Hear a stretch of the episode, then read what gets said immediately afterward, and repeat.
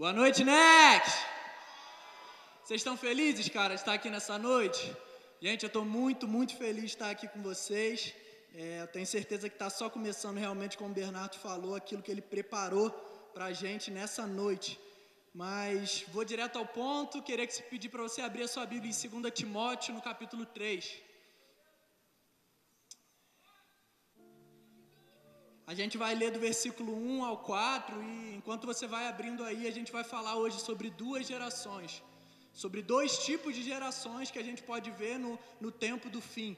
E eu vou ler e vou explicar um pouco melhor. No versículo 1 está dizendo: Sabe, porém, isto, que nos últimos dias sobrevirão tempos trabalhosos porque haverá homens amantes de si mesmo. Tem, tem versões que diz egoístas, avarentos, presunçosos, soberbos, blasfemos. Versículo 4: traidores, obstinados, orgulhosos, mais amigos dos deleites do que amigos de Deus.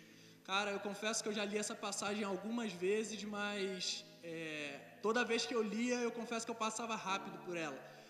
É, inconscientemente eu olhava e parecia uma coisa distante da minha realidade é, que eu não me atentava que realmente isso era uma palavra de Deus para o nosso tempo. E tem dois textos aqui, duas características desse texto que me chamam a atenção. A primeira é amantes de si mesmo e a segunda, mais amantes dos prazeres do que amigos de Deus. A grande verdade, cara, é que essa mentalidade aos poucos, uma mentalidade que é mundana, que a gente vê de forma muito forte lá fora, começou a existir dentro da nossa igreja, começou a existir dentro de nós.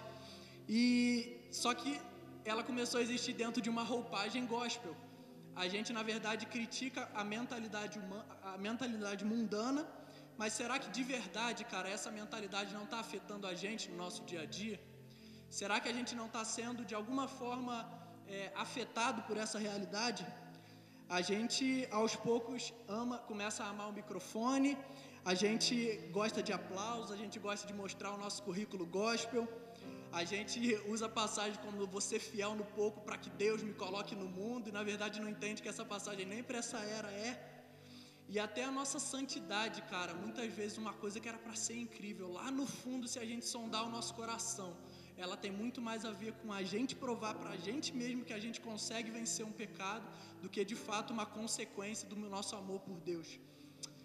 Mas na verdade, cara, essa é uma geração que vai existir nos últimos dias, é o que Paulo está alertando. Mas deixa eu te dar uma boa notícia do Evangelho, está lá em Amós, no capítulo 9, versículo 11.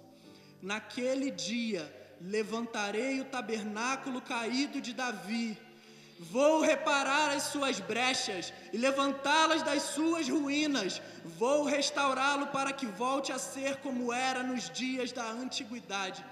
Se vai existir uma geração que vai amar mais a si mesmo, Deus vai levantar nos últimos tempos uma geração de acordo com o tabernáculo de Davi. E o que, que é o tabernáculo de Davi, gente? Se a gente olhar para a história, a gente teve o tabernáculo de Davi, de Moisés e de Salomão. E o de Davi não era o mais lindo exteriormente, ele não chamava atenção, ele habitava numa tenda, mas o tabernáculo de Davi tinha uma característica: ele era apaixonado pela presença de Deus. No tabernáculo de Davi, nenhum outro que passou amou tanto a presença como Davi amou.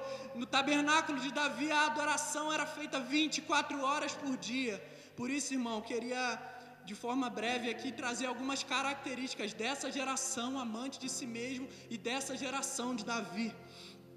A geração amante de si mesmo vai ser como o filho mais velho do filho pródigo, sabe?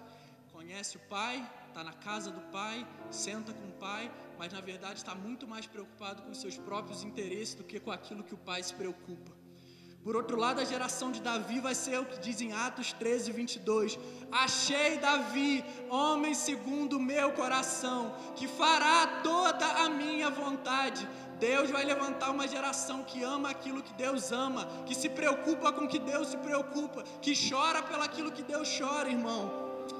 Na geração que ama mais a si mesma, ela vai estar mais preocupada em ocupar em ocultar os seus pecados com medo das consequências. Ah, Jonatas, mas o que, que vão pensar de mim se eu te falar isso? Ah, Jonatas, mas pode ser que eu perca o meu cargo, o meu li... pode, pode ser que eu perca e não seja mais líder de GC. Que eu perca, irmão! Que a gente perca tudo nessa vida, mas a gente só não pode perder o Senhor, irmão! geração de Davi vai ser aquela que vai confessar voluntariamente pecado. Deixa eu confessar, porque eu estou muito mais preocupado com ter um caráter aprovado diante de Deus do que ter uma reputação diante dos homens. A geração que, se, que ama a si mesmo se distrai com os prazeres até lícitos dessa terra. A geração que ama a Deus de todo o seu coração entende que amar a Deus em segundo lugar não é uma opção no reino, irmão. Você lembra da parábola do grande banquete? Jesus oferecendo um grande banquete para aquelas pessoas. Você lembra quais são as desculpas?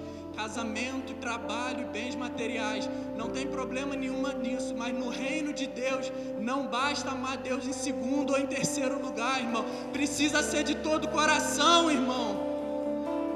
A geração que ama mais a si vai estar tá apaixonado por coisas de Deus. Vai amar isso mais do que a Deus. Mas a geração que ama a Deus de todo o coração pode perder tudo, irmão. Vai ser igual Davi que diante do seu pecado, ao invés de falar, Deus, não tira Jesus, não tira de mim o meu ministério, não tira de mim o meu reinado, não tira de mim igual você fez com Saul. Vai declarar assim: só não tire de mim o teu espírito e não afaste de mim a tua presença.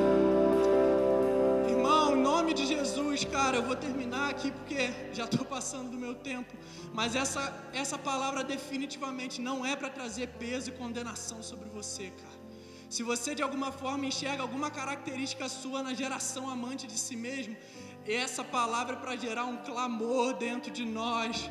Nós não vamos nos contentar, nós não vamos viver na nossa zona de conforto e estar contente com ser dessa forma. A palavra que Deus me deu, e essa é para o Next, isso é para a gente viver, é que nós seremos apaixonados pela presença de Deus, nós vamos valorizar aquilo que o Senhor valoriza, nós vamos amar aquilo que Ele ama, nós vamos, Jesus, essa é a tua geração. Jesus!